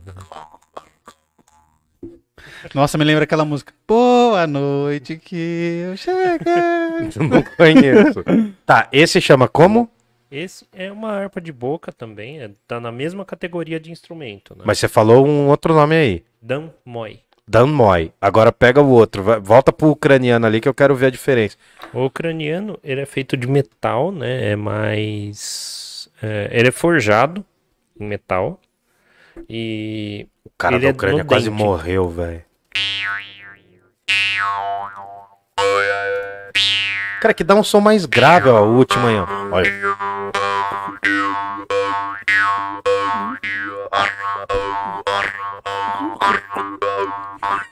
que doideira, velho. Aí E tem mais. outros? tem, tem mais. Deixa eu ver, pega aqueles ali. Porra, mas tem um monte, Nossa, então. você trouxe uma porrada. Nossa senhora, o cara tem uma coleção, velho. Você tem mano. todas as harpas de boca do mundo, né? É o cara que, tipo... Esse aqui é o mais grave, talvez o mais antigo. É, ele é da Itália.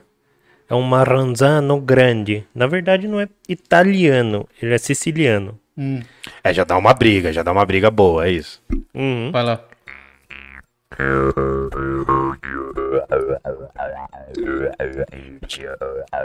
É grave mesmo. Você controla na garganta? Esse daqui só dá pra controlar na garganta. Caralho. Na respiração ele não sai, não muda quase nada.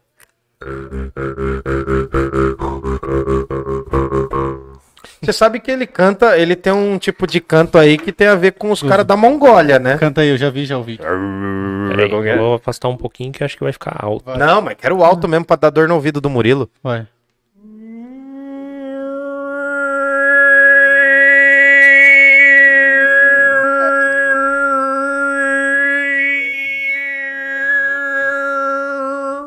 Caraca, mano.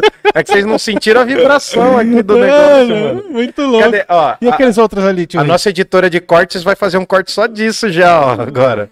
Ó, Qual que é esse aí? Esse daqui eu comprei da Rússia. É, na verdade é siberiano.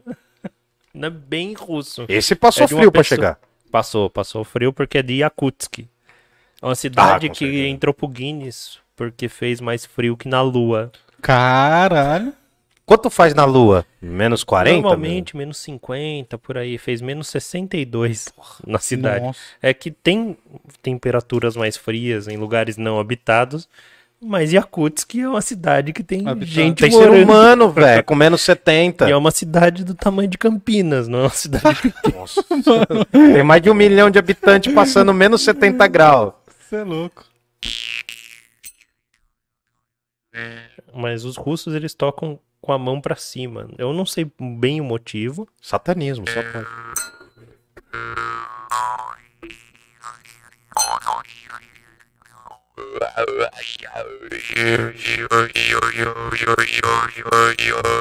Mas peraí, o que que você o que que você pode falar em russo pra exemplificar essa, essa parada aí, vai? Ah, Tlitna. É Maravilhoso Ah. em russo. Como que E é? Eu te amo. Henrique? obligar, como que é? Oi? Como que é? Eu te amo em russo? Eu não lembro. Isso? Não, aquele outro ali, ó, de madeira. Ah, não, isso aqui é só o suporte pra guardar ele. Ah, Esse É só o suporte armadura. É só armadura. eu tô vendo um grandão ali. Caraca, velho. Ah, muito Pra louco. guardar. Essa é uma lá, é alemã. A Deutsche é mais fácil. Aí, é.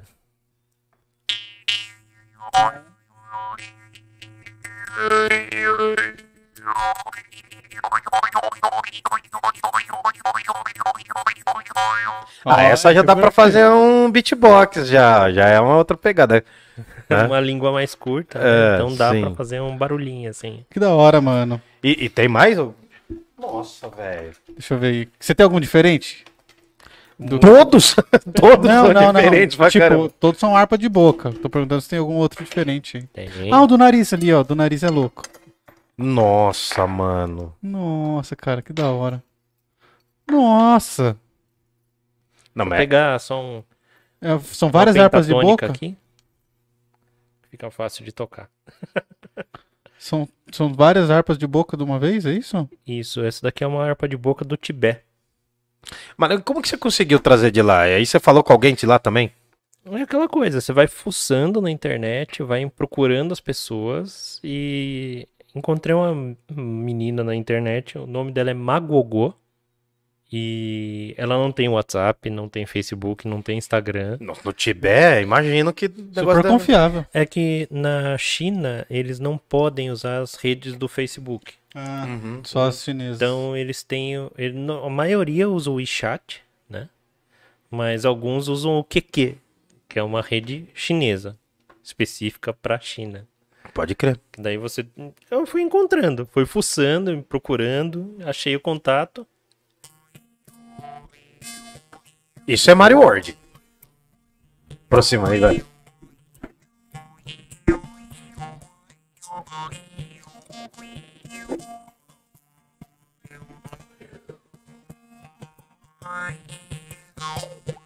Mas não dá pra tocar. Nossa, cara, mas dá pra. Tá, beleza, é um, é um instrumento que acompanha músicas. Mas não dá Dá. pra fazer só música só com ele. Os caras, a galera faz assim. É muito difícil. Tipo, não tem uma orquestra com isso. Você tem uma orquestra com isso.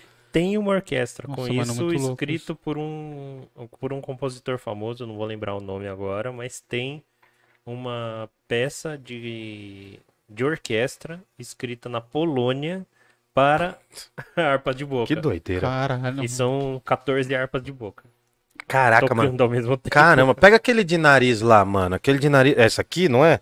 O nariz, Não. ele Não. é um... Uma flauta de nariz, né? Mas esse é do Brasil. Esse é brasileiro. O estranho da flauta de nariz que ela tem no Brasil e tem nas Ilhas Polinésias.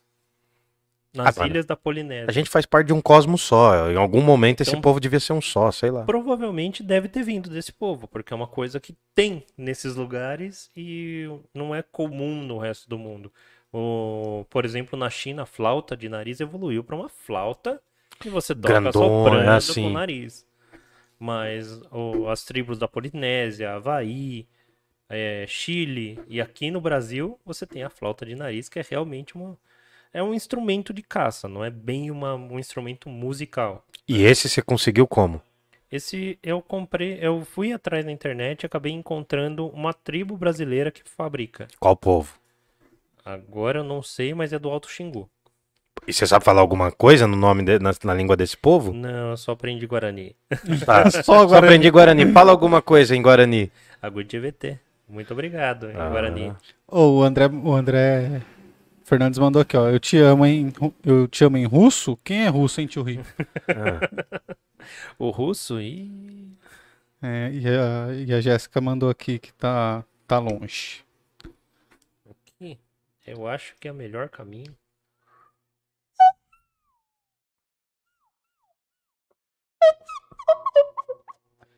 Faz um cara um Big TV.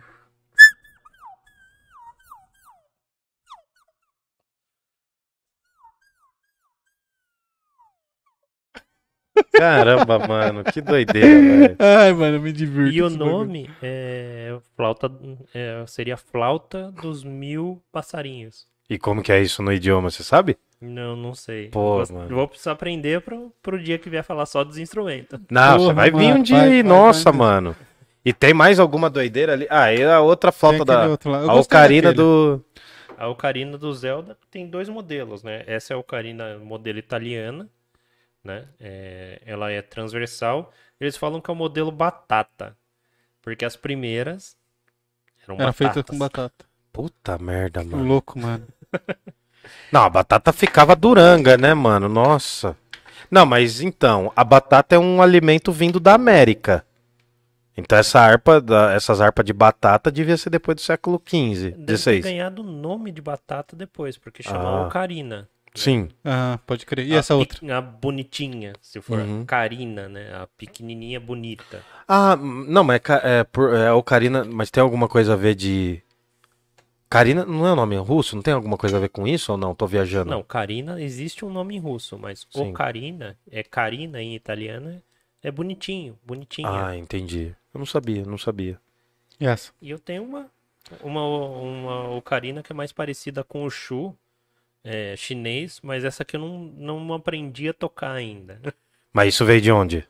Essa daqui também veio da, eh, da Itália. Apesar de ser um modelo chinês, veio de um fabricante na Itália. Mas você trocou ideia italiano com o cara também. Lógico. Porco bestia.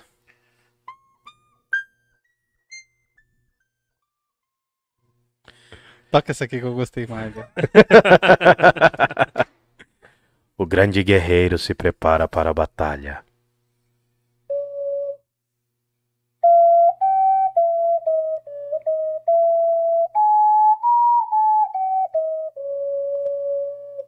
Mano, é muito Mano, ó, aqui, ó, ó, quem que ia trazer uns doidos que nem ele?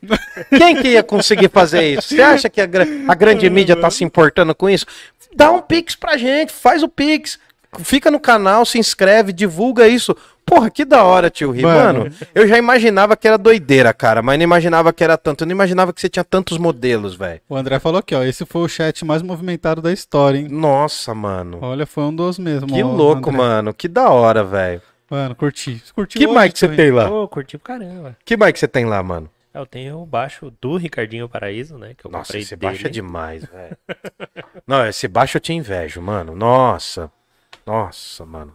O Ricardinho tocou no, naquele que a gente falou, né? No, Na Cilibrina. na, Cili, na É Cilibrina. a banda Nossa. dele, né? É uma puta banda, mano, de instrumental. Você tem que ouvir, mano. É mó som Vou pra ouvir. Banda brasileira. Banda Brazuca, é. Nossa, Que toca cara. frevo. Muito da hora, mano.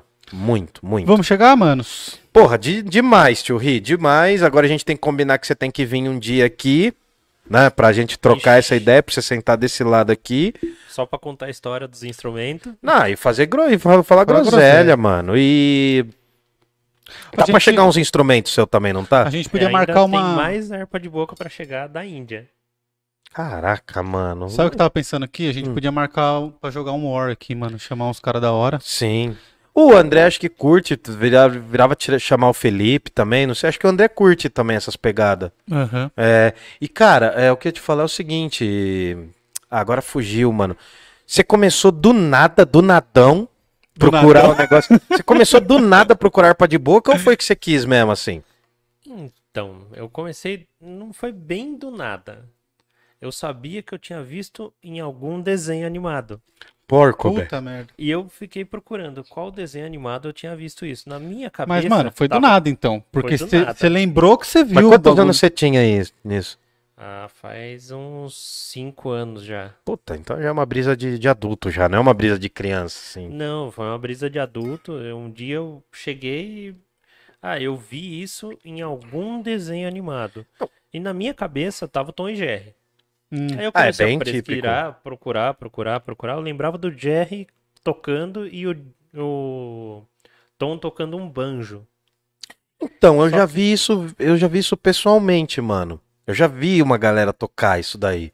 Só que eu não tinha nem noção do que que era. Eu via a galera fazendo negócio com a boca, eu pensava que era um efeito, sei lá, O André metálico. falou que joga, hein? Que ele já tá vacinado. Todos nós aqui também estamos, viu, André? Pô, virava a gente fazer uma mesa de. No perna longa, é Perna verdade, longa. é. Perna longa, pode ter sido. Eu não lembro. ah, você não qual- achou o desenho até hoje. Eu não descobri qual desenho que foi, mas daí depois eu descobri que teve quadrinho do Pato Donald, que tocava harpa de boca. O Mutano do Jovens Titãs toca Ah. harpa de boca.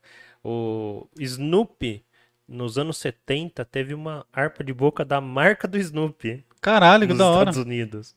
Era ruim, mas Mas teve. teve. Não- Da hora. Caramba, mano. E era vendido como brinquedo nesses parques de diversão meio que clandestino, assim, sabe? E você tocava Nossa, gaita de fole, né? esse negócio o dia É. inteiro, mano. Eu aprendi a tocar gaita de fole quando era. Isso já é uma brisa de pequeno. Minha mãe, é, eu fazia aula de teclado, né, de piano. Aí minha mãe me perguntou: ah, você tem algum instrumento que você gostaria de tocar? Assistiu o Flauta, Coração tal?" Valente. Eu não lembro se foi o Coração Valente, mas algum desenho que tocava gaita de fole. Eu falei: ah, não, eu quero tocar gaita de fole. Provavelmente eu tenha visto no Asterix. Porque eu era fanático O Pica-Pau também nessa toca. época. Mano, e vai daí brigar com o é, porque o, é, o pica-pau é, às vezes ele faz um papel de escocês, né? Ele usa um saiote que é, a, a gaita de folha, ela é relacionada Quando ele vai aos- brigar com o Leôncio. Sim. A gaita de folha é relacionada aos escoceses, mas era tocada em quase toda a Europa, mano. Na Irlanda tem, tem va- Portugal tem um tipo de gaita de fole também.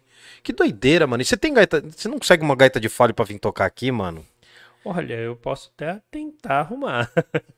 Ah, Porque eu tenho não. uma. Você Não, tem você, uma? descola- você tem uma? Eu tenho uma, só que ela tá rasgada, tá velha. Eu Hum. preciso de a- arrumar um luthier pra consertar. E você manja tocar os baratos? Uhum. Ela tem uma oitava só. Ô, Não é galera, tão vamos. Ô, difícil. ô, nossa, que da hora, mano. Eu quero. Eu venho de saiote escocês, mano. Nossa, A gente já tem descola cara um de escocês, A gente se descola um saiote escocês, toma um gorozão, um kilt escocês, toma um iscão e já fica loucão. Eu A quadra inteira aqui vai escutar. Que ela não É tem alto. controle de volume. É mesmo? É alto? É alto. Nossa, seria muito legal tocar, mano, aquela. Nossa, seria muito louco, É, mano. mano. Tem que fazer, mano. Agora, agora você vai ter que fazer, mano. Vamos procurar um luthier aí que faça isso. Deve ter um no Brasil, né? No máximo. Deve ter. O cara que foi conhecido na Noruega por fazer uma das melhores harpas de boca jundiaense. Sério? Porra, cadê esse cara? Chama Eduardo Borracha, pode chamar aí pro podcast. Porra! O cara é conhecido na Noruega por fazer harpa de boca, mano. Jundiaí, De mano. Jundiaí. Jundiaí não tem heróis, mas tem louco pra caralho, velho. Mano do céu, velho. Caramba. Tá vendo, galera? Ó, a gente agradece. Pô, mano, que da hora, velho. Não, vamos fazer um bagulho pra você vir. Trazer todas as paradas que eu sei que você tem a, a, Kalimba. a calimba. Você tem umas pá de coisa, mano. Até lá você descola mais umas doideiras. Tenta trazer a gaita de fole, mano. Pra gente fazer barulho no quarteirão inteiro. Seria muito da hora, né, mano? Ó, falaram que você tá sendo modesto, que você sabe tocar sim, a Carolina. Aí, ó. Ah, a gente agradece, mano. Obrigado por vir hoje, compor a nossa bancada. A gente podia fazer, né, uma rodada, né? Uma vez por mês vem um convidado, assim, ajudar a mano. apresentar. O Samuca pode ser o próximo ali, se ele estiver vivo, não sei. Pode ser. E. Podia ter Demorou, vindo mano. hoje também o Samuca. Não entendi. Podia ter vindo também o Samuca. Não, é que tem esse Samuel também, tem o outro. Sim, os outros Samuca. Então, é, mas é que a gente também já chama ele bastante, a gente tá com medo de incomodar o cara, É, entendeu? isso. Tipo, a gente vai chamar você bastante, vai chegar uma hora e falar, bom, vai chamar o cara de novo. Coitado do cara, né? Ô, os caras de novo me chamando, É, lá, chatão, É. perder a sexta-feira. É, Enfim. Tem que ser muito louco pra vir perder a sexta com a gente aqui. Mas eu gosto de filosofia, não tem problema não, tamo aí. Ah, então demorou, mano. Fabrício tá no chat aqui, ele não fica aqui de sexta-feira. É, é, desgramado. É. Ó, o Fabrício vai meter vários atestados. Ele mesmo mandou isso. Isso lá. Miserável. Mas fechou, mano. Galera, Vamos chegar? Vamos chegar? bora. Se vocês curtiram o nosso trampo, nós temos aqui o nosso Apoia-se, que é apoia.se barra Parla Podcast. Lá você vai fazer uma contribuição mensal a partir de determinados valores.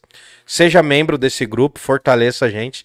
Se você quer contribuir de maneira avulsa, nós temos o Pix, que é pix@parlapodcast.com.br, pix@parlapodcast.com.br e a melhor forma de você contribuir sempre é curtindo, se inscrevendo, comentando, espalhando, divulgando, dando risada, criticando, xingando. Terça-feira que vem a gente tem uma amiga minha que é historiadora, vai vir aqui. A gente vai falar sobre as mulheres nas ciências humanas. A gente segue com o Parla Podcast. A gente agradece aí os nossos patrocinadores, que o Murilo vai falar agora. Move 8. Se você é um artista, precisa de produtora, move8.com.br. Temos também a EC Pinturas. Precisou de pinturas residenciais, comerciais, marido de aluguel. Entra lá no Instagram e.c.pinturas e dá um salve por lá. Se falar que viu aqui, o orçamento é gratuito. Beleza? É, E, pro temos buchinho? A pizzaria Giuseppe. Se você é de Jundiaí, peça pizza Giuseppe. Durante a semana, acho que tá R$ 24,90 a pizza. Tem uma categoria que é bem acessível, exatamente. E é muito boa a pizza, cara. Temos também sexta-feira, se pedir durante a live, tem 10% de desconto se falar que veio aqui no Parla. Se você for de Jundiaí região, peça a pizzaria Giuseppe. Fortalece a gente. Diz que você viu no Parla Podcast. Parla Podcast. É o nosso canal. Se inscreva também lá no Instagram. E a gente tem um canal de cortes chamado Cortes do Parla. Cola lá. Todo dia a gente tá, tá, tá- tá atualizando todo dia, né? De Todo vídeo, dia. né? Hoje não atualizou porque eu tive um problema técnico. Hum. O outro, hoje, hoje as bruxas estavam Ah, assuntas, não, hoje tava, cara. Hoje eu trampei pra caramba, você não tem ideia. Curte lá e se inscreva e vem com a gente. Bom, só ler o último comentário do Fabrício, ó. Já tem duas semanas que eu vou ficar fora. Então ele já, já tá metendo um atestado. Ih, olha, já. Atestado na live, mano. Já agiliza aí que deu bom com o tio Ri, que eu peguei só o final e tô rachando o bico aqui. Valeu por ficar no meu lugar. E mandou uns Olha beijos pra lá. você, tio Ri. Aí, ó. Bom, é isso. Vamos chegar? Dá um tchau pra galera ali, tio Ri. É aí, isso. galera. Camaleão, se despede aí primeiro. Jundiaí não tem heróis, vida longa ao Parla Podcast. Vem com a gente que tem novidade vindo logo logo, hein? É isso. Galera, um abraço. Valeu por assistirem. E Até mais aí. Obrigadão aí pela participação, poder tá aí live com vocês. Agora você vai ter que falar algum bagulho em outro idioma, mano, porque você fala, Fala um monte Jundiaí de não coisa. tem heróis em todos os idiomas que você souber. Guarani. Fala aí. Jundiaí não tem heróis. Em Guarani, putz, não sei. Não Não sei. existe a palavra Se você falar heróis. qualquer coisa, todo mundo vai abraçar. Que É. você fala. Mas eu posso falar. Fala. Au revoir, aventou. Ah, francês é très facile. Das Vidania. Das vidanias, c'est meilleur. Então vamos nessa. Je Falou, préfère. galera. É isso. Muito obrigado. Quê? Asteiru é te amo em Em japonês. japonês, Ashteiru? Asteiru. Ashte... Existe amor. Vai usar, né? Vai, vai meter chifra já, né? No, no, no O Tinder. ele queima meu Ele filme, já vai usar mano. no Tinder, olha lá. ó. É. Como que fala? Sou um gordinho gostoso, que ele quer usar. vamos encerrar, vamos encerrar. Falou, galera. Um abraço, beijo. Tchau, tchau.